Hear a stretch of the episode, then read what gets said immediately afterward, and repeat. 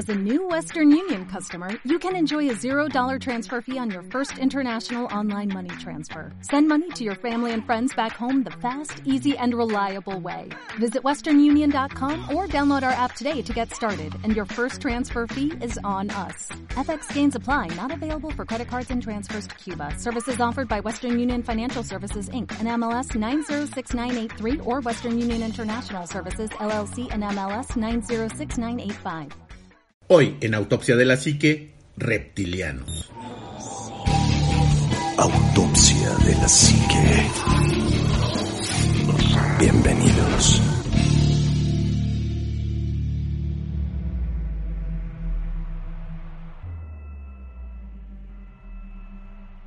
Hola, ¿qué tal amigos? Muy buenas noches, bienvenidos a su programa de Autopsia de la Psique. Hoy lamentablemente no estamos todos completos, faltó el buen Shitek que ha de estar trabajando o ha de tener algún compromiso bastante fuerte, pero estamos el resto del equipo. Juanma, muy buenas noches. ¿Qué tal amigos? Omar, Anima, ¿cómo están? Bienvenidos a un programa más de Autopsia de la Psique, donde es realmente un gusto recibirlos como todos los... Pues ya iba a decir jueves, pero no, cualquier día de la semana cuando se nos ocurre subirlo. Pero este, como todas las semanas, muchísimas gracias por acompañarnos. El tema de hoy va a estar bien interesante. Ya habíamos platicado de este tema hace mucho tiempo. Ya años tiene que platicamos de esto. Y eh, pues hoy sí es como un, un buen momento para subirle el volumen, ponerse audífonos, este, apagarle a la luz. Hoy se aplica la cobijita, hoy se aplica. Hoy se aplica. Pero la cobijita de aluminio. Ahora pónganse una de aluminio, no de aluminio. Así es que bienvenidos a Autopsia de la Psique. Así es, y ya oyeron al buen amigo Omar. Omar, muy buenas noches, amigo. Anima, Juanma, Shitek, donde quiera que estés, un abrazo enorme. Amigos, es un verdadero placer compartir el micrófono esta noche con ustedes. Eh, si escuchan algo raro es porque estamos grabando con un micrófono sustituto. Entonces, este, no nos odien, por favor. Hacemos lo que podemos para no fallarles y tener el podcast listo. Y bueno, pues efectivamente, eh, salud, salud. Perdón. Como, como bien dijeron, el tema de hoy está interesantísimo. Y pues vamos a desvelarlo, de, a develarlo de una vez, ¿no? Vamos a hablar de qué anima, de Vamos a hablar de reptilianos, pero, pero, a diferencia de la vez anterior. de qué la vez hablar? anterior vamos a hablar, es- nosotros siempre que hablamos de reptilianos, ¿qué te figuras? Conspiraciones, la, la realeza inglesa, Ajá. este conspiraciones, el del New World Order, o sea, un montón de cosas que ni siquiera tienen que ver con el tema que vamos a ver hoy. Hoy vamos a hablar de los reptilianos, pero esos reptilianos que, que son el resultado de un proceso evolutivo y Sí. que han llegado hasta nuestras fechas y que tienen, fíjate que me encontré varias historias bastante ligadas a que desaparecen y como que estamos a expensas de que vuelvan a resurgir. A, este, a, este, a ese, volver, a ese resurgir me recuerda a historias como la, la avenida de, Mesías, la, la avenida del, del profeta, la avenida de Quetzalcóatl, un montón de, de, de singulares cosas en donde piensas que va a haber un cierto regreso, ¿no? Sí, de hecho es algo muy común, ¿no? Que estas entidades, estos seres superiores de alguna forma, además siempre lo prometen, ¿no? Siempre que, que se van, porque en algún momento se van, siempre prometen volver y siempre te dicen, manténganse al tanto porque en algún momento vamos a regresar. Y fíjate que es bastante interesante porque hay mucha gente, científicos, y también se presta para muchos pseudocientíficos, que te dicen que el eslabón perdido que nos falta de los homínidos es precisamente ese proceso evolutivo que dio el brinco con esos experimentos que supuestamente hacen los reptilianos con los seres humanos. ¿Ok? Es por eso que no está ese eslabón perdido, porque nos falta ese precisamente ese, ese experimento que pudieron haber hecho nos- nuestros, ¿qué será? Nuestros, en, en- en nuestros antepasados, los reptilianos, ¿no? Que además, ahorita que lo comentas, Anima, el eslabón perdido es un tema que nunca tocamos, pero es importantísimo porque eh, lo, que, lo que sucede con el famoso eslabón perdido es que hay una, hay una, basándonos en la teoría de la evolución de Charles Darwin, hay todo un seguimiento de los homínidos y cómo fueron evolucionando desde el mono, Sí. desde el- una especie de chimpancés, hasta llegar a los Australopithecus, a todos estos, es el hombre de Neandertal, etcétera. Pero de repente hay un salto muy impresionante entre una, una especie y la especie humana como tal. Sí. Ese salto, ese, ese paso que falta, que es un paso de evolución como de 100 mil años, 300 mil años, un millón de años, no lo sé. Ese paso que falta es lo que jamás han podido encontrar y es el famoso eslabón perdido. Y es interesante porque si es el eslabón perdido, es cuando debería de haber más pruebas. ¿Por qué? Porque es precisamente ese salto evolutivo de, de dejar de ser un chimpancé Sí, para poderte ser humano. Entonces es como... Es como ese eslabón, debería de haber muchos de esos eslabones perdidos por ahí, porque precisamente es ese salto evolutivo que dimos, ¿no? El que debe de tener más pruebas, el que debe de tener como más, este, como más rastros, ¿no? Y no lo hay. Y no lo hay, exactamente. Ese es el problema, no lo hay. Pues fíjate que eh, hablando precisamente de ese proceso evolutivo, Paul McLean eh, nos dice que pudiéramos tener un cerebro, él, él lo llama el, el triuno. Ajá. Es un cerebro que tiene parte reptil, que, tiene parte mamífero y que tiene parte primate. Exacto. O sea que no somos una constante nada más de los primates o de un proceso evolutivo nada más de los mamíferos, sino que tenemos esas tres partes que, que integran nuestro cerebro, ¿no? De hecho, las neurociencias eh, le, le llaman el... eh, sí, efectivamente, el cerebro triuno, pero eh, esa parte del cerebro reptiliano, que es justo donde se encuentra eh, el... el, eh, Si tú ves la el cerebro, pineal, ándale, exactamente. O sea, la el mitad- cerebro de par, así, de, la parte más grande, el glóbulo más grande, lo, que es la cabeza en sí, es la primate.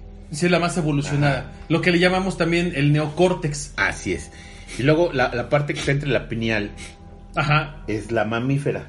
Exactamente. Y lo de abajito, abajo del bulbo raquídeo, antes del bulbo raquídeo, está el cerebro reptiliano. Que además en el cerebro reptiliano eh, se le llama así porque comparte muchas similitudes con el cerebro de los reptiles. Exactamente. Y porque se considera que es como la base de la evolución del cerebro humano. Pero aún así, no existe explicación cómo el cerebro reptiliano evolucionó al mamífero y cómo evolucionó hasta el, hasta el cerebro de- del primate o del neocórtex. Eh, sin embargo, en el cerebro reptiliano es donde se llevan a cabo todas las funciones eh, primarias. Ahí. El instinto de supervivencia, el hambre, las necesidades fisiológicas, etcétera, etcétera. Pero es muy interesante porque es un cerebro que es prácticamente igual al de los reptiles. O sea, compartimos esa similitud con ellos. Y de hecho esa similitud viene muy al calce porque en el 2018, seis décadas después de que alguien propone el famoso cerebro triuno, sale otro científico y, y nos dice que, que hay este precisamente similitudes en el desarrollo de la evolución humana. Por ejemplo, el saco amniótico, que es como es clásico de los reptiles, las capas de la piel, que es clásico de los reptiles, y la audición, que se pueden rastrear desde un ancestro de reptil muy anterior a, a la evolución humana. ¿Me estás diciendo que provenimos también de los reptiles y no nada más del mono? Pero el problema está precisamente eso, o sea, de que hay un, un proceso evolutivo que no teníamos o que pudimos haber este, desarrollado a, a través de mucho tiempo y de que alguien pudo haber injertado ese tipo de evolución. O sea, no hay, no hay una. Científicamente no hay una secuencia que pueda garantizar que se evolucionó de forma natural. Ah, es donde falta algo. Así es. Es donde tú dices, a ver, un momento. Este coche salió de fábrica con estas piezas y cuando yo lo compré traía turbo integrado. A fuerzas alguien se lo tuvo que poner y no, es. no la fábrica. Así es. Es lo mismo con nosotros, ¿no? Alguien tuvo que poner algo para que desarrolláramos estos cerebros que tenemos hoy en día. Y precisamente ese proceso, supuestamente científicos y pseudocientíficos, son los que dicen que precisamente en ese eslabón perdido es cuando precisamente fue el momento en que tuvimos ese esa afectación o esa intromisión en nuestra evolución normal para poder este llegar a ese tipo de ser reptiliano. Cañón. Ok, o sea, yo nada más escucho y escucho y escucho, Reptiliano. pero según yo sí habían encontrado un esqueleto de algo que pensaban que era el eslabón perdido de una mujer. Ah, sí, pero a la mera hora no fue. Pero, no, a la mera hora no supieron, pero, o sea, una sola mujer no, no puede ser eh, un eslabón perdido porque tendría que haber sido como un bonche de, de Sí. personas, o sea, debió de haber sido toda una, no sé, una tribu Sí, grandísima. una, una especie completa. Que no, nada más existe una mujer y que probablemente haya sido alguna, una situación aislada, ¿no? Es lo primero. Luego, de, en cuestión de los, de los reptilianos, bueno, eh, está todo este show, ¿no? De que son o fueron los primeros habitantes de esta tierra, que son los, los, los reales eh, o, o los originarios del planeta Los Tierra. nativos. Y ahorita vamos a llegar a este punto que está muy bueno. Ahorita vamos a llegar ahí, que es- está interesante. A los, a los reptilianos o estas, estos seres se les ha conocido con muchos nombres a través de la historia. Algunos de los más conocidos son ah, los reptoides, ni siquiera Sí, reptilianos, sino reptoides. reptoides. La gente lagarto, lizard people también.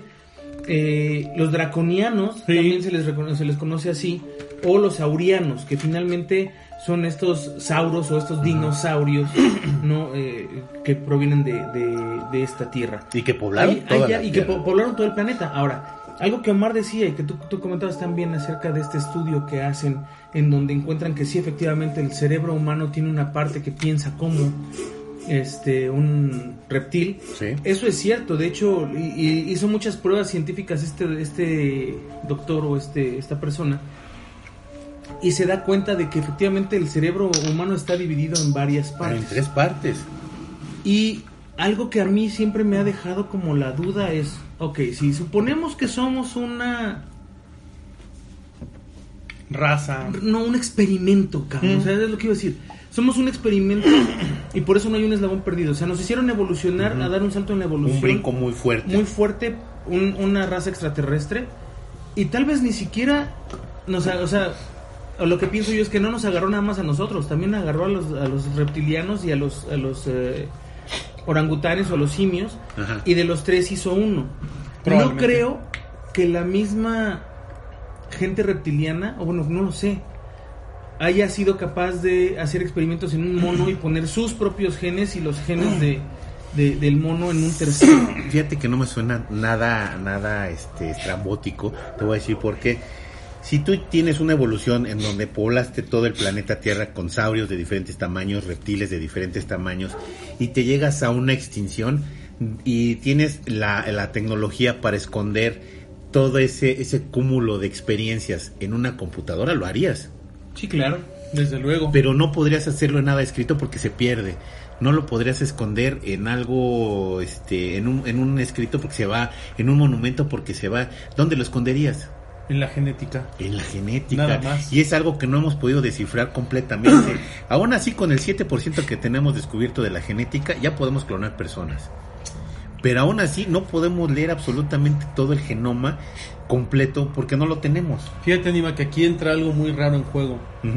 Eh, si tú, si tú e- evalúas y analizas el genoma de una mosca y el genoma del ser humano, la diferencia es como del 3% de Sí, claro. cromosomas y, de, y de complejidad. Y, lo, y, hay, y lo demás es basura. Lo demás es basura.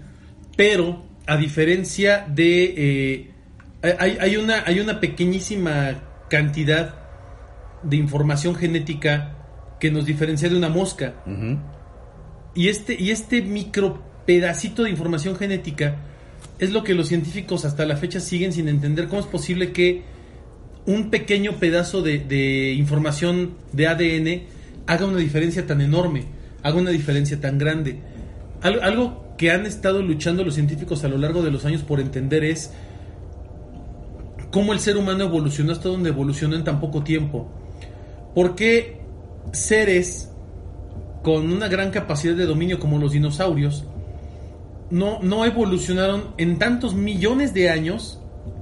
Millones y millones de años no evolucionaron tan rápido como el ser humano. Y el ser humano, en menos de un millón de años, alcanzó un, un grado de inteligencia impactante, un grado de complejidad muy, muy elevado. Si tú analizas nuestras vidas, yo nada más te quiero poner un ejemplo. Ve lo que tenemos hoy aquí en la mesa, todo lo que hay. Son cosas que hemos construido a partir de la creatividad y del ingenio humano, que es sorprendente. ¿Por qué otros seres y otras razas del planeta que tienen más tiempo que nosotros aquí no han evolucionado en algo similar a nosotros? ¿Por qué no vemos seres marinos con inteligencia como la nuestra? ¿Por qué no vemos seres voladores con inteligencia como la nuestra, con la complejidad de, de entender cosas como lo hacemos nosotros? ¿Por qué no vemos otro tipo de animales en ese grado de, de evolución tan compleja? Y es en donde entra la teoría del gran arquitecto. Sí. Que hubo alguien o algo, o una raza, o seres, muchas. o muchas, que han intervenido en la raza humana y que de hecho decía una teoría que todos los animales y todos los seres que hay en el planeta son originarios de distintos planetas del universo. Y que los colocaron a todos en un solo planeta para crear un ecosistema equilibrado donde todas estas razas pudieran coexistir de alguna forma, pero que tenían que poner una raza que, eh, Que las administrara. que las administrara, comillas, ¿no? Que hiciera algo más allá Ajá. de lo normal. Y por eso crean a los humanos o desarrollan a los humanos y nos ponen aquí. Fíjate que esto, esto que dices está, está bastante interesante porque, mira, hay, hay un dios de la mitología sumeria que se llama Enki, en donde es El creador, así es, es el creador de los hombres y que dota a los seres humanos en las artes, oficios y, y medios técnicos para la agricultura. Muchos le agregan que absolutamente conocía el ADN humano, porque Sí. hay muchos, este, pues vaya, el, el grabado en las piedras tiene esa cadena, La cadena de ADN. de ADN que nosotros conocemos comúnmente, ¿no? Y, la mitad, y, lo, y lo importante es que es mitad humano y mitad serpiente. Sí. De hecho, la representación más, más común de Enki es esa, ¿no? Que es una especie de reptiloide. Eh, si ustedes pueden también conseguir eh, eh, en el canal de YouTube de Rimbel 35 de David Parceriza, habla mucho acerca de reptilianos y él escribió un libro que se llama Enki, el padre de todos, que está muy interesante porque eh, nos habla de, de- desde la parte mitológica de Enki hasta la parte eh, pues de, de ruptura del mito, ¿no? Donde habla de la realidad, de quién fue, de qué hizo, de cómo existió y de cómo él prácticamente crea a la humanidad, ¿no? Él, él, él es, él es, de acuerdo a los sumerios, él es el verdadero creador de todo. Así es, y fíjate que brincándonos a, otra, a otra cultura, por ejemplo, en la cultura, en la cultura hinduista, los nagas, que eran también esos seres, mitad seres humanos y mitad este y mitad serpientes, Serpientes. y que eran que eran semidioses y que no eran para nada este pues vaya cosa no no este no importante, sino tuvieron inclusive que ver con la protección de Buda, eh, y, o sea, participaron como muy muy estrechamente en la historia del hinduismo, ¿no? Pues es que en todas las culturas anima, y ahorita que lo estás comentando y seguro vas a llegar en, ese, en Sí, algún claro. momento a esto, aquí tenemos a, a, a Quetzalcóatl, Así es. por ejemplo, ¿no? Que también era un reptil. Eh, en, en la Biblia hay muchas alusiones a los reptiles. De entrada, siempre el diablo, el demonio, está representado por una serpiente. Y en la Biblia, de hecho, mencionan a los reptilianos, mencionan la era de los, de los, eh, de los lagartos o la era de los, de los seres reptiles, es. ¿no? Y lo mencionan mucho en la parte del Génesis donde está eh, están en el paraíso, ¿no? Acuérdense que el Génesis habla de la creación de la tierra y de cómo eh, Adán y Eva viven en el paraíso y cometen el pecado original y cómo los expulsa Dios del paraíso y demás. Pero, pero hay muchos comentarios en la misma Biblia, eh, en, en documentos muy antiguos, que hacen referencia a la presencia de estos seres entre nosotros, ¿no? No, y de hecho la, la, la serpiente bíblica, la serpiente del que estaba en el árbol del conocimiento, eh, eh, en algún momento también en la Biblia lo mencionan que, que está que, que era parte humanoide, o sea, era la mitad serpiente y la mitad humano, Humano. que tenía brazos, con ese brazo le da la manzana a Eva, Eva. se comunica con ella de, de manera, este, pues vaya, de lingüística, que de tal manera que lo entiende Eva, y Eva se come esa, esa manzana. De hecho, Ahora, hay una, hay una Sí, Hay una descripción apócrifa de la Biblia en donde habla de que Eva incluso tiene relaciones sexuales con este ser, con esta serpiente, con este reptil, porque eh, engaña a Adán, la seduce la completamente. seduce, la enamora y, y hablan acerca de que este ser tiene, tiene relaciones con Eva y de ahí surge uno de los de, de esta relación surge uno de los primeros hijos de, de Adán y Eva que originalmente no es de Adán y por eso se da el conflicto entre Caín y Abel porque no son hermanos de sangre realmente Ajá. o sea son, son hermanastros son hijos de distintos padres pero todo eso como siempre ya lo saben la Biblia final Sí, no desecha fue- y desestima eso porque no es parte de la novela este de Romántica, Televisa romántica, historia. ¿no? Bueno, y, y regresando precisamente, pues, como tú bien decías, pues hay representaciones reptilianas en toda Mesoamérica, en la- eh, desde los incas, los mayas, los aztecas, en realidad en toda la cultura, lo que es la cultura mesopo- este, mesoamericana, en Mesopotamia también hay, en China, en Japón. Bueno, yo creo que en cualquier parte del mundo hay algún tipo de representación serpentoide Pues o a- reptiloide, ¿no? A, a Quetzalcóatl, ya lo habíamos mencionado, Ujú. a Cuculcán. Kukulcán. Kukulcán, que también es una serpiente. Eh, Bueno, En- y varios los- dioses este incas también tenían Sí. esa, esa doble esa dualidad de ser o este es que no he querido llegar a los incas porque los incas yo creo Son que si existió una ciudad reptiliana en América pudo haber existido en América del Norte y precisamente en Perú. En Perú, bueno, me voy a adelantar tantito a eso. En Perú hay cuevas talladas de gente que vivió eh, precisamente en túneles. sí. Y mucha gente de, de- de los incas decían desde antes, eh, bueno, decían desde antes de antes de la conquista, ¿no? De que existían seres reptilianos que, vi- que vivían y que habitaban en esos túneles. Bueno, en China, los creadores, fundadores, ¿cómo crees que son? Reptiles. Son este, cuerpos de, este, de serpiente con cabeza de seres humanos. Y son los seres creadores en donde son seres divinos. Inclusive hay dibujos en donde los manifiestan así como te digo, con cuerpo de serpiente y cabeza de, De humano. de ser humano. En, en Egipto también había Eh. dioses reptiles. En Egipto estaba el ¿Mm? dios Sobek. Sí, pero no, no, no estaban dentro de la población, eran como dioses, Sí. este, no, no mundanos, pues. Exactamente, no. Ya- sí, porque, más- por ejemplo, Anubis, este. eh, se me van, se me fueron algunos nombres, pero eran dioses que incluso Ra, vivían entre los entre la población. Sí. Porque hay, hay documentos que hablan de que en Egipto estos seres mitad animal, estos, estos que ya hablamos alguna vez, estos seres antropomórficos, que vivían con ellos, que incluso mantenían una estrecha relación Y que tenían relaciones tenían sexuales con relaciones seres sexuales con las mujeres y con los hombres de, de- de- de Egipto y que de esas relaciones salían o surgían sacerdotes, seres superiores, eh, entidades que tenían como iluminación. Vaya, había toda una, toda una cultura de relación directa con estos seres antropomórficos, pero efectivamente uno de los principales seres mm, representados en todas estas culturas son o serpientes o reptiles. Perdón. bueno, y precisamente hablando de Sobek, el dios cocodrilo, del cual se dice que el río Nilo creció ah, gracias a su sudor. A su sudor, Era el dios de la fertilidad, la vegetación y obviamente de la vida. claro. Y ahí otra vez volvemos a lo mismo, o sea, y era considerado como un dios benéfico, Sí.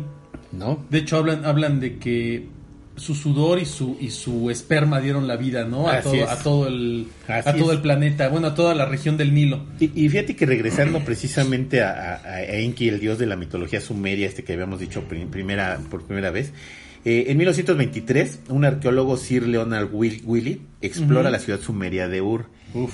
y encuentra un sinfín de esculturas, pero todas las esculturas tienen cabeza de serpiente.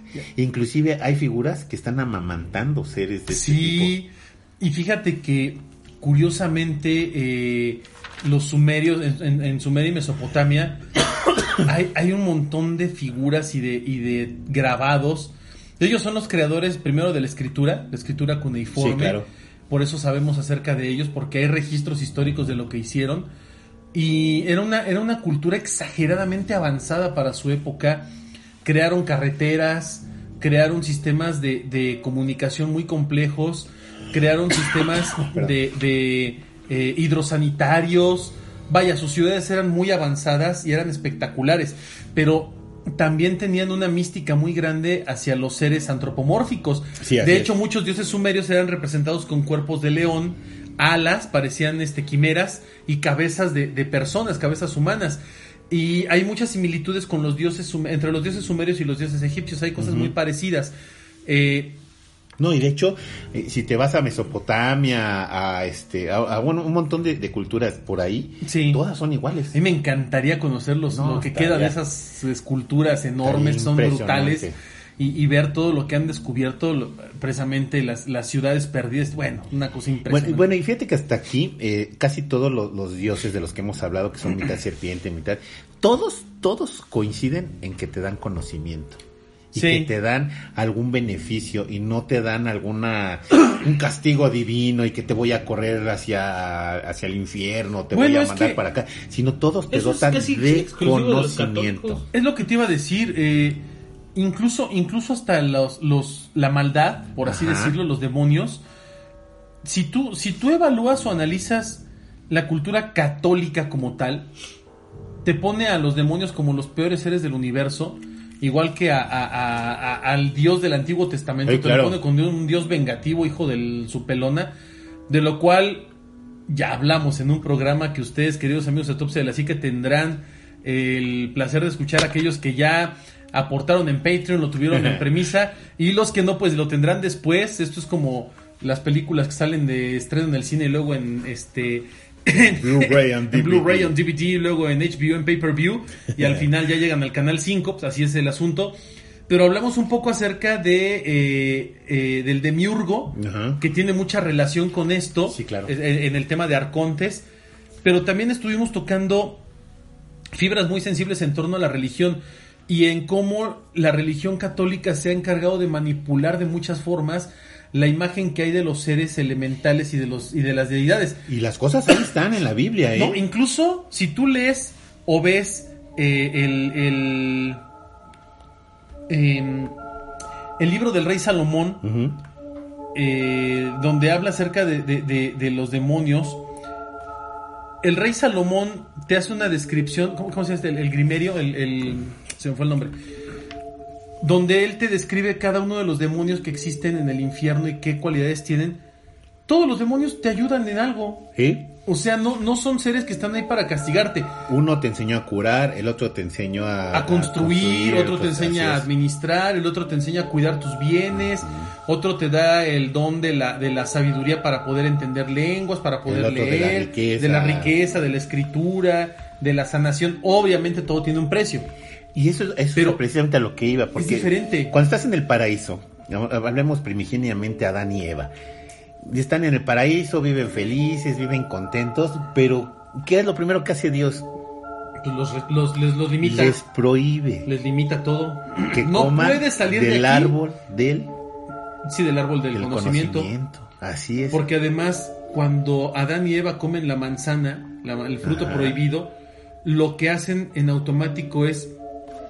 Fíjate cómo, cómo es interesante Sí, esto. Agarran conciencia. Adquieren conciencia de su existencia y adquieren conciencia de que son independientes a Dios y tienen libre albedrío. Exacto. Y entonces Dios se encabrona, perdón que lo diga en francés, se encabrona con ellos, ¿por qué? Porque ahora ya no los controla, ahora ya no tiene control sobre ellos y lo primero que hace es que, vale, chinflar al cerro, cabrón, los Así corre del paraíso y los exilia.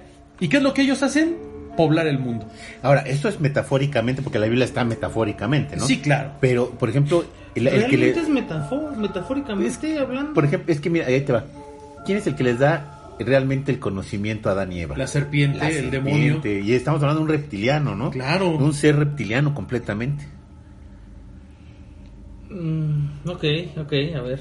Dale. No, sí, Está no. interesante la teoría. No, no, no, la No, estoy no, razonando. no, no, y es, y es que es precisamente eso. o Es sea, una analogía. Es una analogía y que viene en varias partes, en varias historias, en donde precisamente los reptilianos, ya lo vimos con Enki, lo vimos con Sobek, que son los que te dotan de ese conocimiento ¿Te y de esa, de esa, de esa parte que te faltaba, ¿no? De esa conciencia. ¿Te acuerdas de esta teoría que habla de la batalla que hay entre los Anunnaki y los reptilianos?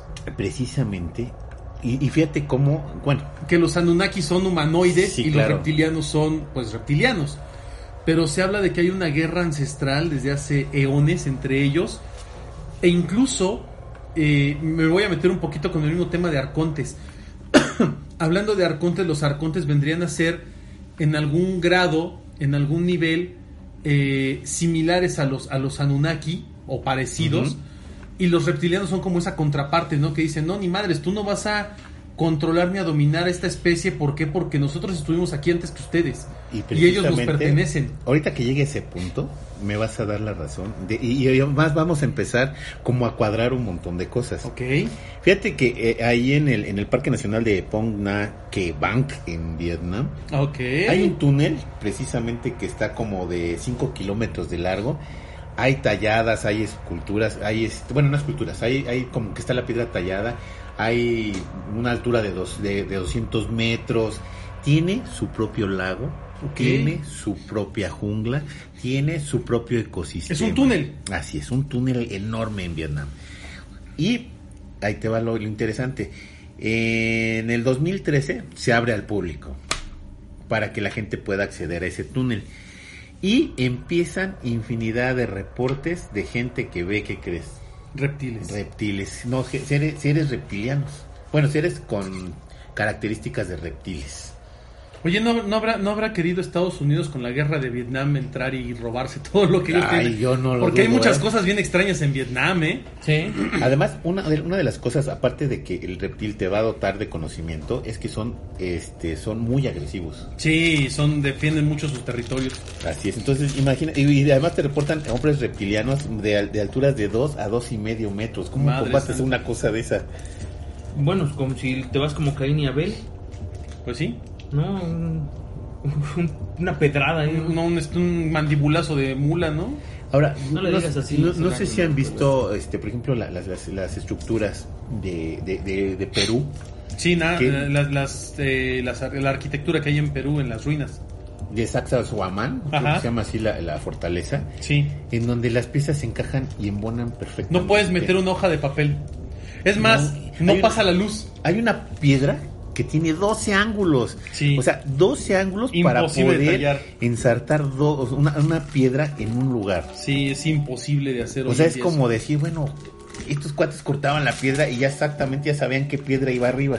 Sí. Bueno, est- estas pues obviamente se le atribuye a la, a la cultura inca y que posiblemente pudo haber sido una cultura antes que es la quilque, Ujú.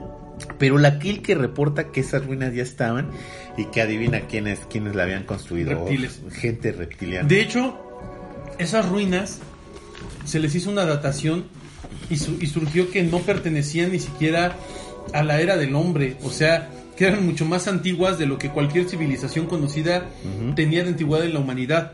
Bueno, pero no lo han probado, o sea... Es que es como cuando dicen, una universidad yo la- ya lo analizó. ¿Cuál universidad? La Patito de Singapur. O sea, Ajá. necesitan dar como más datos, ¿sabes? Como Sí, para decir, pero- sí, pero- sí pero- fue pero hay Harvard, cosas- fue este, la NASA, No, fue... pero hay No, cosas en que sí caso- son lógicas, ¿no? Sí, no, en, Sí, el caso, claro. en el caso de estas ruinas sí se ha probado, sí ha habido investigaciones serias y lo que les preocupa a ellos como investiga, como arqueólogos, es que las mismas leyendas locales dicen, les perteneció a los, le perteneció a los incas. Cuando hacen una investigación acerca de los incas, los incas dicen en algún punto no. No, les pertenece a los quilques. Les perteneció a los quilques.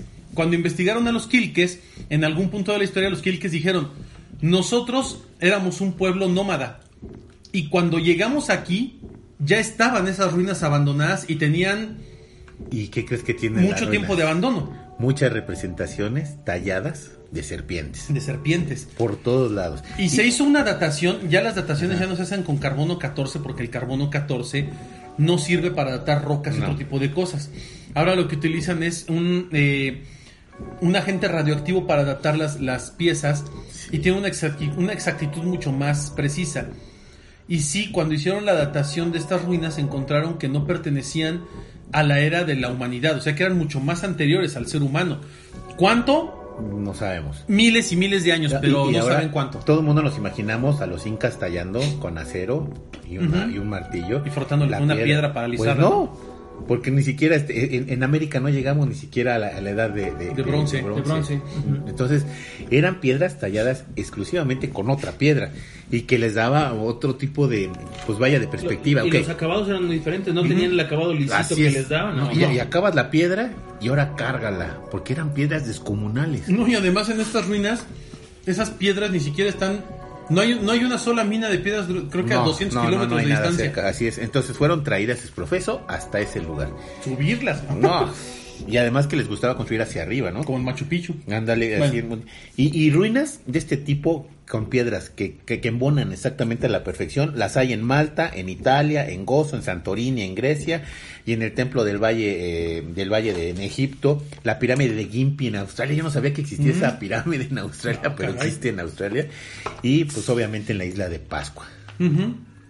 Y son construcciones bastante, bastante este, atípicas. Pues son, si tú las ves todas y ves la foto nada más de un muro, no sabes si es, si es Cusco, si es Egipto, si es este, Australia. Así Claro. de ese tamaño. ¿eh? Sí, hay, hay, hay diferencias muy sutiles, pero a primera vista todo parece pertenecer a una misma cultura o a una misma educación. Y además, volvemos a lo mismo. Yo les había mencionado que en, que en Perú hay un montón de sinfín de túneles Sí. Sí. construidos y tallados exprofesamente para ser habitados.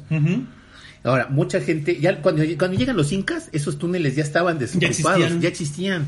Entonces, alguien los tuvo que haber tallado, alguien los tuvo que haber hecho, y volvemos a lo mismo. No había herramientas como para tallar una cosa tan extraordinaria como esos túneles. Es como, es como aquí en México los toltecas, ¿no? Que también dicen, no, pues cuando llegamos ya estaban las ruinas, ya estaban las pirámides Sí, ahí, los, y los es. atlantes de Tula en, en Hidalgo ya existían, o sea, nosotros no los hicimos, eso ya estaba ahí. Y aquí en México y en, y en Centroamérica pasa mucho. Y además, eh, fíjate, los túneles son, son impresionantes. O sea, los de, los de Perú me impresionaron. Sí, son brutales. Impresionante, ¿no? Los que hay en, en, en Medio Oriente están todavía. Y bueno, porque allá como que había más tecnología para poder hacer algo mejor o algo más padre, Sí. ¿no? Pero aquí en, en Baja California en- eh, me mandaron una, cuando estaba haciendo la investigación, me dijeron, oye, ¿por qué no ves en Google Maps donde está la isla de la Natividad? Y si quieren buscarlo ahorita, en, vayan googleando, en donde está la isla de la Natividad, Sí, en Baja, Baja California, California. van a ver un sistema de construcción de túneles que hay abajo del mar. Tú puedes ver relieves en Google Maps de cómo está el mar De cómo es la estructura del piso del mar. Y precisamente en la isla de Natividad se ven un montón de túneles que si tú los mides, miden miles y miles de kilómetros. ¿Quién Y los que hizo? están medio borrados precisamente por Google Maps. ¿Sí están medio borrados? Sí. Porque hace hace cuánto tiempo encontraron unos en China fue Eh, que también los- los censuraron, ¿no? Bajo tierra y también Sí, están sí, claro. Que de hecho estaban inundados Sí. Y empezaron a sacar agua. De hecho, ¿te acuerdas, ¿te acuerdas cuando hablamos acerca de la cueva esta que está en China, que es una ciudad Ah, prácticamente toda bajo tierra? ciudad. Sí, esa es la y que tiene puentes y tiene que tiene puentes, tiene- y esculturas. tenía iluminación este. Artificial y, tenía cosas impresionantes que no saben cómo, quién la hizo, ni cuándo la hizo, ni cómo la hicieron. Y que es, tú ves las fotos de la cueva y es una, es una cueva gigantesca y haz de cuenta que tallaron en las paredes de la montaña y en el subsuelo y, y sacaron millones de toneladas de tierra que además no saben dónde están, Así es. este, porque vaciaron esos lugares. Y, y dejaron Sí, no una, hay piedras una ciudad- alrededor. no hay piedras alrededor y dejaron una ciudad prácticamente construida debajo de la tierra. Debajo de la que además, el otro día estaba yo leyendo que parece ser que nunca se habitó. No, eso sí que estaría increíble, Parece ser ¿no? que la construyeron, pero nunca se habitó. No hay rastros o vestigios de que la hayan habitado. Y precisamente llegamos al punto que quería llegar. Ay, ay, ay. ya, eh, ay. Todo lo hice para llegar a este No, O no, sea, no. Imagínate qué es lo que nos está deparando aquí el es, que, es que este punto Nomás se me dices hace, una tarugada y se vas a ver, hace fabuloso. va. Te voy a decir por qué. Porque tú vas a decir, bueno, ¿por qué están escondidos? Si son tan buenos, si tienen nos, nos dotaron de conocimiento, Ah, si hicieron túneles, si hicieron este tipo de Porque los rebasamos. Yo creo que los rebasamos, ¿eh? Puede ser, puede ser. Te la, te la doy por buena. ¿Tú? Mm, yo creo que no están escondidos. Yo creo que más bien decidieron vivir entre nosotros de una forma sutil. Eso creo yo. Mira, en, en la India hay un templo que se llama Madar Sada. que es precisamente el, el templo que se le dedica al, al rey de los nagas. Ya habíamos Ajá. hablado de los nagas que Sí. eran mitad serpiente y mitad de seres humanos. Bueno, este, este dios es muy clave precisamente ¿por qué? porque es derrotado por el, ay, ¿cómo se llama? El dios Vishnu, Ah, el elefante. el elefante. Es derrotado y ¿a dónde crees que es mandado? No sé. A la China. Al, al centro de la tierra, como castigo. ¿Dónde está nuestro infierno como católicos? En el centro de la tierra. hacia abajo, ¿no? Entonces, fíjate, Vishnu derrota a este naga y lo manda, vámonos a la Al fregada, centro de la tierra, papá. Así es. Esto, esto nos indica que sí hubo una, eh, porque los, los, los hindúes son los primeros que como que ponen el, el- el dedo en el renglón en donde hubo una guerra antes de todo. Una guerra impresionantemente fuerte en donde hubo unos seres derrotados y unos victoriosos. Los seres derrotados fueron mandados al centro de la Tierra, llámese, este, ya estamos hablando de los nagas que son mitad reptiles, Y, y mitad mitad seres seres humanos. humanos. Ajá. Bueno, esto lo mencionan los textos hebreos y los textos este, bíblicos, lo que ustedes me digan. Pero cuando, cuando encuentras a la Biblia y te dicen, bueno, es que había tiempos, ¿cómo, cómo decía esto? En el capítulo 1, en el versículo 2, habla de una posible guerra precisamente que se suscitó antes de la llegada de Adán y Eva al paraíso. Sí, que es la, la- guerra en la India. Porque te dice que, bueno, que sí lo queremos ver, ¿no? Que sí hubo una guerra, ¿no? El hecho de investigaciones divinas, sino científicas, que suscitan evidencias de esta guerra.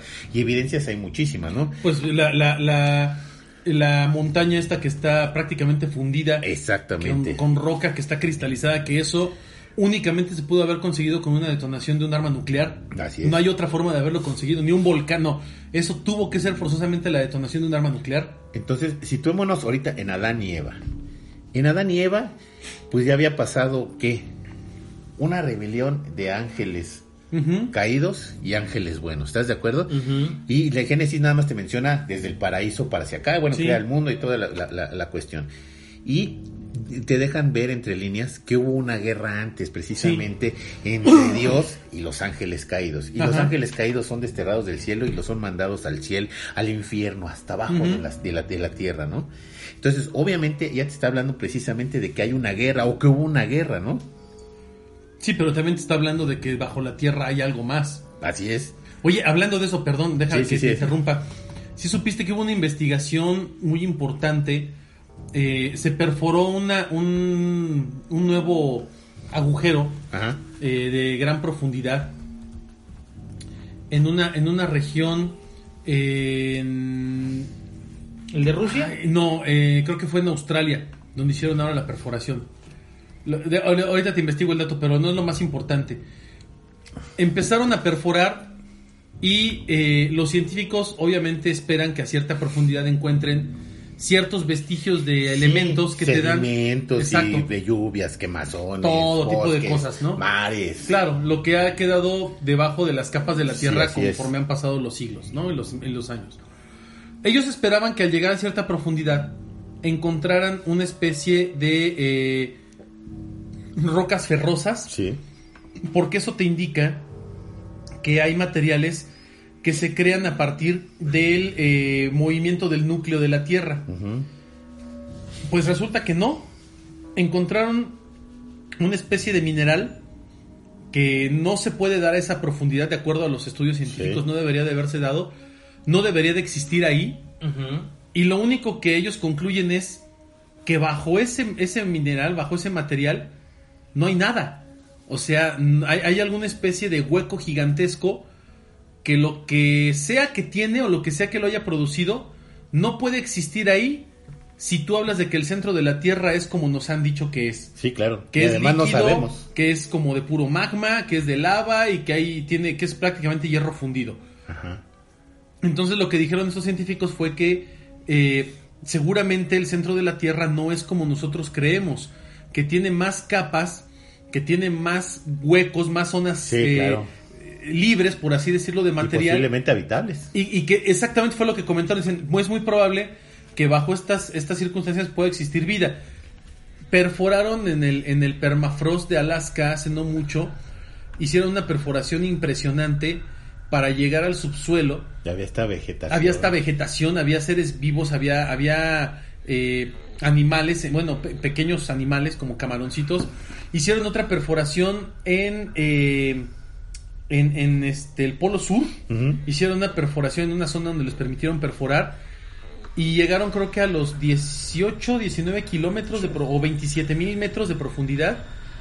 Y encontraron vida bajo el, bajo el hielo. Y encuentran además criaturas colosales. O sea, en- encuentran una especie de disco como si fuese una estrella de mar de estas redondas. Ajá. Pero que es gigantesca. Dicen, este ser, si tú lo trajeras a la superficie por la, por la forma en la que se desplazó y el tiempo de desplazamiento, es un animal que mide cerca de 30 o 40 metros de diámetro. No puede ser. Y, es, y están los videos y está la De, evidencia de- de científica. hecho, de hecho, ahorita que dijiste esas, bueno, esas- esa intromisión hacia el Polo Sur, por los narval, lo- ¿cómo se llaman los narval? Narvales. El narval era un ser mitológico que ni siquiera existía en la- como tal, porque Animal. no había evidencia de tal, ¿no? Yo te lo puedo decir. Las Hoy en día, hoy en día, si tú le dices a la gente, hoy, a cualquier persona, a cualquier chavito, oye, ¿sabías tú que existe una especie de ballena con un cuerno, como si fuera un unicornio? Te va a decir, no manches, me estás vacilando. No, Sí. sí existe, se llaman narvales.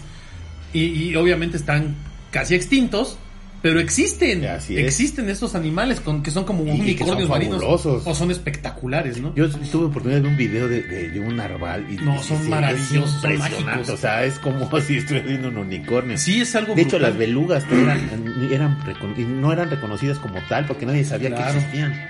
Hasta que hubo una evidencia como tal, ¿no? Sí, hasta que encontraron Ahora, una beluga. ¿Qué tanta Sí. evidencia real hemos encontrado de un reptiliano? O sea, nunca hemos encontrado un esqueleto que sepamos. Una ¿no? piel. Una piel. Un cadáver, o obviamente. Algo, ¿no? O sea, finalmente esto también es algo que la misma ciencia oculta Pues, de alguna forma, si es que existe, o sea, no estoy dándolo por hecho ni nada, eh, pero se me hace extraño que a estas alturas no haya salido alguien a decir, ¿sabes qué? Este, Estados Unidos o Rusia o cualquier país, el que me digas, tiene este, pues no sé, ahí guardado un, un reptiliano, este, lo que o a lo sea. mejor sí lo hay, pero pues... Pero nadie lo ha filtrado, o sea, como, o, o como a lo te mejor dicen, está pactado, ¿no? tenemos un chorro de grises, ¿no? Ahí Ah, sí, trabajando claro. bajo tierra en 45, no sé cuántos niveles Siete. hacia abajo. En el área 51. Ajá. Y de un reptiliano no sale. O sea, eso a mí me indica, y también, esa, eh, también podría ser parte de la, de la conspiración, que siguen involucrados con la raza y por eso está lo Eso. de la reina y por eso está todo ese rollo Bueno, de que hay reptilianos entre nosotros, ¿no? De hecho, evolucionaron supuestamente a tal manera de que ahora nos controlan de esa manera, ¿no? Pero bueno, regresando a, a las batallas, a las guerras, hay evidencia precisamente de que hubo esta guerra, en donde, por ejemplo, en el mismo Perú eh, hay una hay una zona en donde das de cuenta que tú agarraste un templo y lo explotaste por abajo y todas las ruinas quedan hasta de cabeza. Sí. Algo que dices, bueno, si yo lo construyo, pues, ¿para qué lo volteo de cabeza? Hay escaleras que no van a la nada. Sí, que, bueno, que van a la nada. ¿no? Bueno, es, es una evidencia que pudo haber sido una explosión muy fuerte que destruyó todo ese templo, ¿no? En Tinguanaco y en Pumantuco eh, también fueron encontrados como si hubiera eh, hubieran sido destruidos ¿No es por una... Esa cosa. Sí. Tiahuanaco, ¿no? Sí. Es que, es que sí me suena. Como si fuera es- destruido por una onda de choque. Sí, porque, porque es ahí donde parece que se, Sí. se, se explotó una bomba En nuclear. la- pero en, la- en una laguna. En una laguna, ajá. Ajá. Pero no, ni siquiera llegó a, a nivel de tierra, sino en la tierra se ve como el... O sea, está, está impresionante. Que es como realmente debes de detonar una, una arma atómica. En el Sí, aire, arriba, no, en el no aire. en el suelo.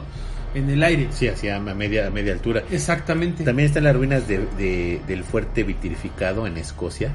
Que para que esté vitrificado tiene que haber bueno tiene que calor haber extremo. un calor extremo impresionante en Turquía hay un montón de aldeas este pues vaya antiguísimas que parece que fueron bombardeadas con misiles Pues en, en Escocia, ajá en, al norte de Escocia me parece, fue donde encontraron una montaña que ¿Es esa, la del fuerte el- fuerte vitrificado es esa.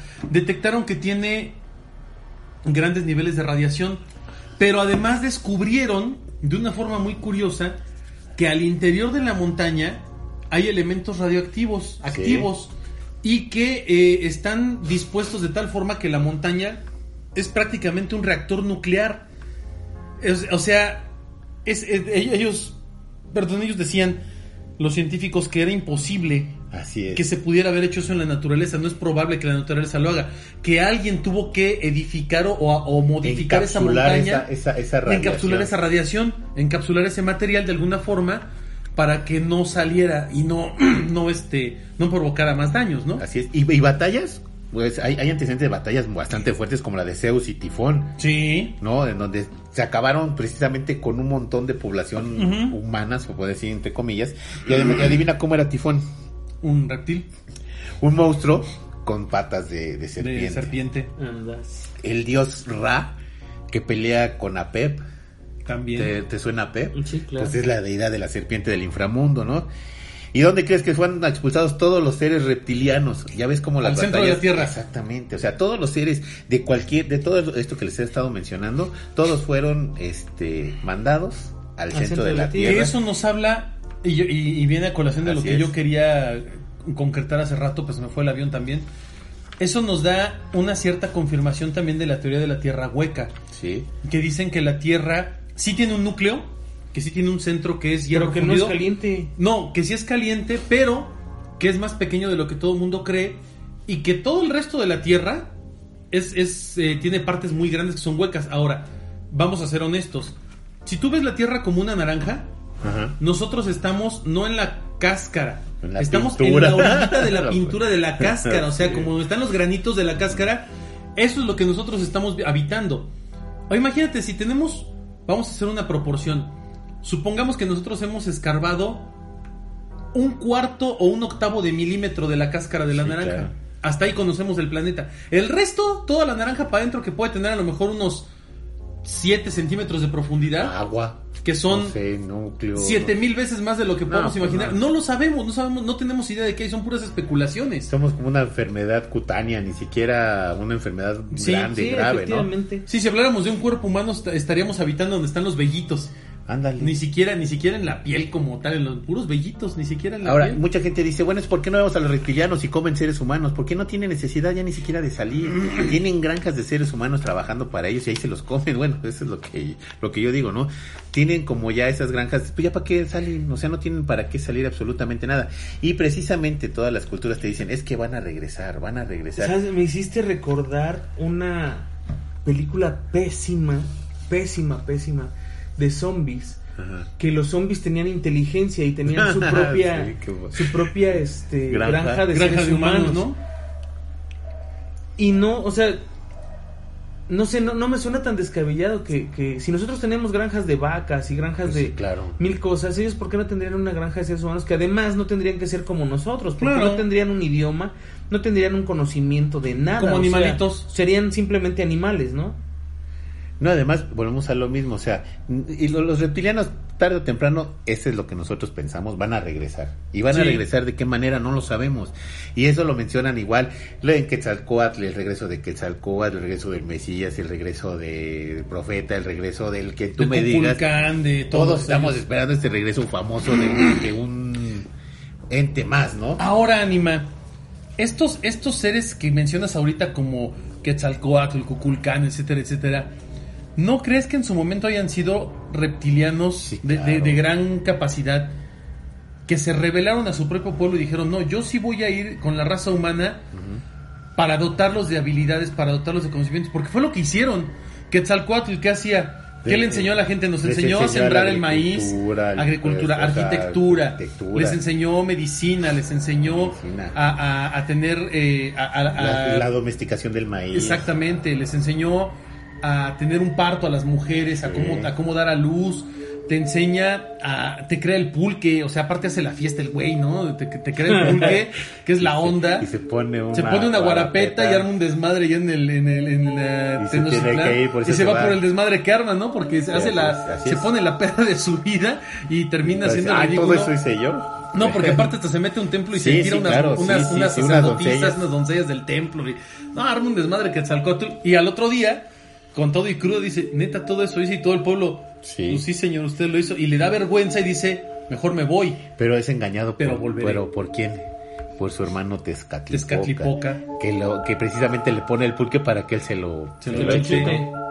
Bueno, pues fíjate que, que regresando a esto, a este tema de los extraterrestres, pues hay científicos, esos, esos científicos, yo no sé por qué mencionan esos científicos, pero nadie te dice quiénes son los científicos. Es lo que te digo, o sea, O sea, hay, hay científicos. según un estudio, pues, Pero sí te dicen que hay tres, tres razas de extraterrestres viviendo entre nosotros. Una que son los nórdicos, otros que son los reptilianos y otros que son los grises. Los grises. ¿No? Y bueno, hay, hay una, una precisamente una, una agencia, ya ves que en Estados Unidos hay agencias para todo, ¿no? Ah, sí. Y hay una agencia que precisamente se dedica al estudio de, esos, de estas tres razas extraterrestres y que ve precisamente problemas territoriales que ellos tienen. ¿Quiénes, los hombres de negro? no, no sé quién, pero que tienen problemas territoriales, por ejemplo, los grises con los reptilianos. No, pero los la agencia, reptilianos- Y reptilianos con los nórdicos. Y precisamente es por eso que sabemos que hay ciertas granjas de seres humanos para alimento exclusivo de estos seres. Ay. Terrible, ¿no? Bueno, Ay. hay una base eh, supuestamente oculta. Ya ves que todas las bases norteamericanas están ocultas. En Dulce, en Dulce, Nuevo México, en donde supuestamente, eh, bueno, hablando de Dulce, en Dulce nada más el puro poblado Dulce de los apaches, te mencionan que, que los apaches sí, es- sí existen los reptilianos y que viven ahí, Ajá. y que viven en cuevas y que viven y precisamente... que además no te dejan pasar. No, no te dejan pasar, así es. No manches. Sí, sí, sí. Y que viven en, en, en el monte Archuleta. En la, en la, ¿cómo se llama? Eh, en la en una meseta. también que se llama Archuleta, Ajá. y que, y que ahí, ahí son los seres originarios de los reptilianos. Y ellos te mencionan, y son pinturas rupestres no de hace seis días ni hace seis años, sino son pinturas rupestres de miles y miles de años, en donde no nada más te mencionan que existen los reptilianos, sino que existen seres extraterrestres de, otra, de otro tipo de características. Bueno, ¿no? están, están también las las eh, las, las eh, cuevas talladas en, en, en el norte de Europa, Así. donde hay también dibujos de seres con cabeza de serpiente. Y esos son pinturas rupestres de hace No, pues, medio millón de años, ¿no? "Ah, ¿A quién se le ocurre eso, no? Así es. No, y precisamente en Archuleta es donde dicen que hay un montón y un sinfín de túneles y que no suena descabellada con la siguiente teoría que te voy a proponer. En, en la base militar de Dulce es donde supuestamente está la base eh, secreta en donde hay siete niveles. Llena de túneles. ¿Por qué? Porque la gente que, que trabaja o que vive eh, precisamente en Dulce es contratada para hacer ese tipo de túneles. En donde hay explosiones, en donde hay este, excavaciones y un montón de cosas. Y donde hay siete niveles y en donde dicen que los últimos tres niveles están habitados por quién crees. Por extraterrestres, ¿no? por los extraterrestres, los nórdicos, los reptilianos y los grises. Bueno, hay un, hay un señor que se llama Phil Snyder, que es un geólogo que era precisamente el que hacía estos túneles en, en, este, en Dulce, y en donde él asegura, un 8 de mayo de 1995, que un día escarbando, haciendo túneles para esta base secreta, sin querer le da a un túnel de reptilianos. Y que se armó una mega balacera. El, el testimonio de, de Phil Snyder viene en YouTube, viene en inglés, por si lo quieren ver, en donde él menciona que murieron 66 este, soldados y de gente de primera élite, de... Ellos, él le dice boinas negras. ¿Es el que, al que le dan un fregadazo en la mano y le vuela un dedo o dos dedos? No, no, no sé, pero supuestamente descubren el túnel escarbándolo y encuentran una base de reptilianos. Y los reptilianos se pusieron totalmente hostiles y empezaron a, intercambiar balazos entre la gente de seguridad y la gente de los reptilianos. Y se agarran a balazos increíble. Bueno, el chiste es que se soluciona el problema y como sobrevivientes hay como 10 personas, entre ellos precisamente Phil Snyder. Pero ¿qué crees? A los 8 meses que iba a dar bien cómo estaba el asunto de, del asunto de los reptilianos, lo encuentran suicidado. Lo suicidaron. Pues sí. Bueno, yo, yo digo que, que lo suicidaron, ¿no? Pues está, está muy extraño que haya tantas coincidencias. De entrada, tantas coincidencias culturales. Sí, claro. Eh, fíjate que eh, el otro día yo estaba platicando con, con, eh, con mi esposa, estábamos hablando acerca de las cosas raras que pasan en el mundo y, y decíamos que pues sí pasan muchas cosas extrañas, pero lo más extraño no es que pasen cosas raras, Sí. sino que han pasado a lo largo de todas las épocas y en todas las culturas hay representaciones de cosas raras, ¿no? Y como fantasmas, espíritus, todo esto. Y es el caso de los reptilianos. Ajá. Los reptilianos o los seres reptiles están representados en prácticamente todas las culturas de la historia de la humanidad. La que me digas. La que me pongas, claro. Este, inclusive aisladas como las Bueno, de en. África, en África hablan del, del lagarto este gigante, ¿no? Que Sí, habita en el Congo. En Australia también, Sí. en, en México se habla también de los reptilianos, en Estados Unidos, en, en Noruega, en Además, China, es, en es Alemania. cosa fabulosa porque me encontré que tenemos criptozoología aquí en México Claro. de alto nivel. Sí. O sea, ni siquiera estás hablando de, de, un, de una lagartija, estás hablando de un monstruo del lago Ness en un lago ahí por Guanajuato, Sí. que es impresionante. Bueno, pues eso es otro, eso es, es otro tema. Bueno, pero por ejemplo están las figuras de Acámbaro Sí, claro. que te dan evidencia La- de, hecho, de- las figuras de Acámbaro tienen muchas representaciones reptilianas. Sí. Bueno, de las tres culturas de este, extraterrestres que hay, de los andinos, de los este, grises, Nórdicos, y grises los, y- y este, reptilianos.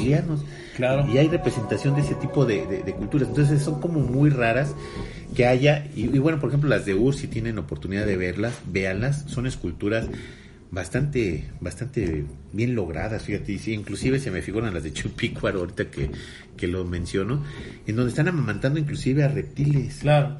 Bastante, bastante, bastante curioso. Eso está raro, eso yo no sabía. Sí. Sí. ¿En dónde está eso? Eh, ¿Cuál? Lo de las mujeres amamantando reptiles. Eh, ¿En Ur? Ajá. Está en, no, el Ur está en... Allá por este... Ay, Ah, no, nombre. eh, son las de este, allá en... por este, ¿cómo se llama? Por Tailandia, por... No, de Ur está ahí por, por Babilonia, cerca de ahí. Ah, la de los sumerios, sí, cierto. Las sumerios, Las sumerios, sumerios, sí, cierto. No, no, se no me acuerdo, se me fue el- sí. altura del programa. Fue de, de la cultura sumeria hay una, una ciudad que se llama Ur, Ur. y son de las ruinas más antiguas de la humanidad.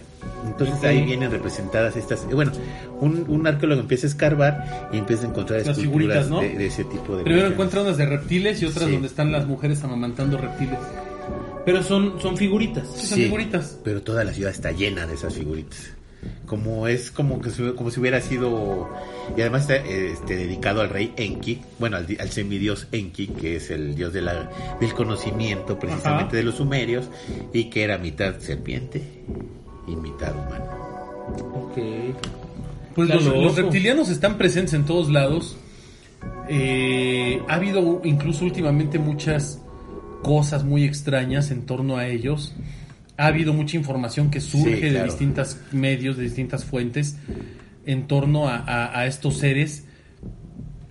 Incluso hay una, hay una, hay una teoría impresionante eh, donde dicen que, que el hijo de Donald Trump, uno de los hijos de Donald Trump es reptiliano y que está ahí no porque sea su hijo, sino porque es un reptiliano que Está tiene el para poder cuidar. para cuidar de alguna forma, ¿no? Lo que está pasando. No, y, hay- y hay gente que segura y asevera que ha visto batallas espaciales y precisamente la que no podemos participar nosotros. Ey, y que se están eh, disputando casi casi la raza humana porque somos como una especie virgen entre comillas entre las culturas este extraterrestres sí, somos como carne para poder desarrollar. es que somos como, Al ese- nivel que como bien ¿no? decías somos un cultivo somos un laboratorio Sí, de de, de- de- de una especie que no la hay en todo el mundo no bueno en, todo- Claro. en todo el universo Sí, pero, pero saliendo un poquito tal vez del, del fanatismo eh, ufólogo y de los misterios extraterrestres como de History Channel, históricamente hablando hay evidencia de seres reptiloides, sí claro hay evidencia de entidades de este tipo a lo largo de toda la historia de la humanidad y en todas las culturas. Entonces, eso yo creo que ya es importante y es digno de prestarle Así atención. es, no, no, no a lo mejor como tú decías, este Juanma, de que hubiera a lo mejor una osamenta o algún cuerpo reptiloide, pero sí hay ese tipo, como decía Hay, Omar. hay mucha gente hay que lo dice, ¿no? Que, escultura, que, ¿no? que, que lo dice que en algún momento han visto a alguien raro, como un reptil. Están todas estas, eh, pues, lugares eh, prehistóricos, ¿no? De Sí, los- claro. No prehistóricos, pero bueno, de, de, de, de hace muchos años donde hay pinturas rupestres y todo este rollo, que también hacen mención. Pero te digo, o sea, lo extraño es que ya no veamos o que no tengamos conocimiento de nada de eso. Pero ya le- les decía yo, o sea, no, no creo que no, o creo que no lo tenemos porque siguen in- involucrados o porque están involucrados con la raza humana en algunas cosas y entonces todo eso se oculta porque no, no es conveniente, ¿no? Y además, ¿te Esa es la palabra, no Es- lo tenemos, sí. no lo vemos porque no les conviene. Sí, no es conveniente, es como los de invasión extraterrestre, ¿te acuerdas? Sí, claro. Que se no supone es parte que es- de la agenda. Exacto, no, ellos regresan y se, se mezclan con nosotros y, se acabó. De hecho, en nuestra parte, cuando nacemos, eh, en parte de una, cuando somos embriones, parecemos reptiles, tenemos cola. Sí. Hay una parte Luego la pierdes. cola y la, pierdes y se pierde, se piensa hacer como la columna verte- la punta de la columna vertebral, ¿no? Pero es, en realidad era, somos como un Somos reptil. como tú, ves un tú ves un embrión de cocodrilo, por decirte lo que es el reptil. Y uno de humanos y son uno de humanos igualitos. son igualitos. En ese instante, en ese momento. Sí. Sí, sí, sí, o sea, no, no hay como que mucho que buscarle, o sea, sí hay una similitud, ¿no? Sí, claro. Y, y bueno, pues hay que, hay que esperar a ver en qué momento la, la historia misma nos da más, más pistas o más ah, Bueno, información o... o a ver en qué momento se dignan a salir. Que salgan así de repente. Bueno, pues ya venimos por nosotros, ya somos los reptilianos. Y, Ya venimos por nuestro y planeta. venimos órale. por nuestra mitad, así es Vamos a estar en que. Brownsville, en el Congreso. Nuestra mitad, ¿tú crees que la mitad es ¿qué? de ellos? No, pues no, claro que no. No, obviamente ya no, no. para nada. Muchísimo más que la mitad. Bueno, lamentablemente se nos acabó el tiempo. No. Estuvo bastante interesante esto, me, me gustó. Oh, pero pues bueno, es que traías nos- un buen de información, Se nos acabó el tiempo y yo, yo hice la tarea. Hoy sí se puso las Hoy se portó bien el ánima, ¿eh? Un aplauso. Sí, muchas gracias. Gracias a, a- a la persona que lo cuida ahí en el, En el en geriátrico. el geriátrico por En el dejarlo Por haberme dejado, por haberme dejado esos libros ahí cerquita, ¿no? No, gracias que te dejaron salir, mano. Sí, claro. Está cañón. Bueno, pues se les acabó el tiempo. Juan, muy buenas noches, amigo. Muchísimas, qué buen tema. Muchísimas gracias amigos por habernos escuchado. Muchísimas gracias por eh, suscribirse a los canales que tenemos, por compartir este podcast con sus amigos y con sus enemigos, pues todavía más. Estamos haciendo algo que dijo Omar ayer en un en vivo y hoy estamos haciéndolo como oficial. Este, queremos pedirles de su ayuda para que cada uno de ustedes nos recomiende con al menos una persona más de las que ya nos han recomendado para que se suscriban a- al, al podcast y se suscriban también a las redes sociales, ¿no? Facebook y todo el rollo. Para que se distribuya el virus AP. Exactamente, porque queremos que esto se vuelva viral y que más gente nos conozca y que sepa, bueno, pues que existimos aquí. Así es que muchísimas gracias y nos escuchamos la próxima semana. Así es, amigo Omar, buenas noches. Ánima Juanma, eh, un abrazo a Shitek, que no estuvo hoy aquí con nosotros. Pues muchas gracias por estar, muchas gracias por compartir, por descargarnos a través de iBox, Spotify, iTunes, iHeartRadio y todas las plataformas que ya conocen. Recuerden eh, pedir temas también, eh, compartir la información, participar en las publicaciones que se realizan en la página de autopsia de la psique, mandar mensajes que eh, normalmente solemos contestar de manera Sí. pronta y expedita. Y pues estar al pendiente de todas las sorpresas que tenemos preparadas para todos ustedes a lo largo de esta temporada de Autopsia de la Psique. Ya tenemos una buena lista de temas, pero sugieran más porque al final del día tenemos más plataformas en donde distribuirlos, ya sea a través de podcast, a través de en vivos, a través de YouTube, a través de Twitter, Instagram y demás. Y bueno, pues muchas gracias por acompañarnos y compartir con nosotros esta velada. A mí no me queda más que desear que tengan aterradoras noches. Así es, yo soy su amigo el ánima de Coyoacán y esto fue Autopsia de la Psique.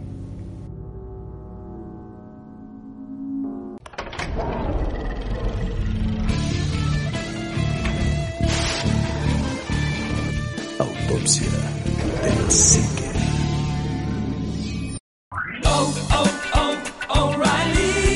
¿Necesitas ayuda? En O'Reilly Auto Parts te ayudamos. ¿Necesitas algún consejo? Te aconsejamos. Nuestros profesionales en autopartes están siempre disponibles para ayudarte a encontrar lo que necesites. Excelente servicio al cliente es solo una de las ventajas que ofrece O'Reilly Auto Parts. Los profesionales en autopartes. oh, oh, O'Reilly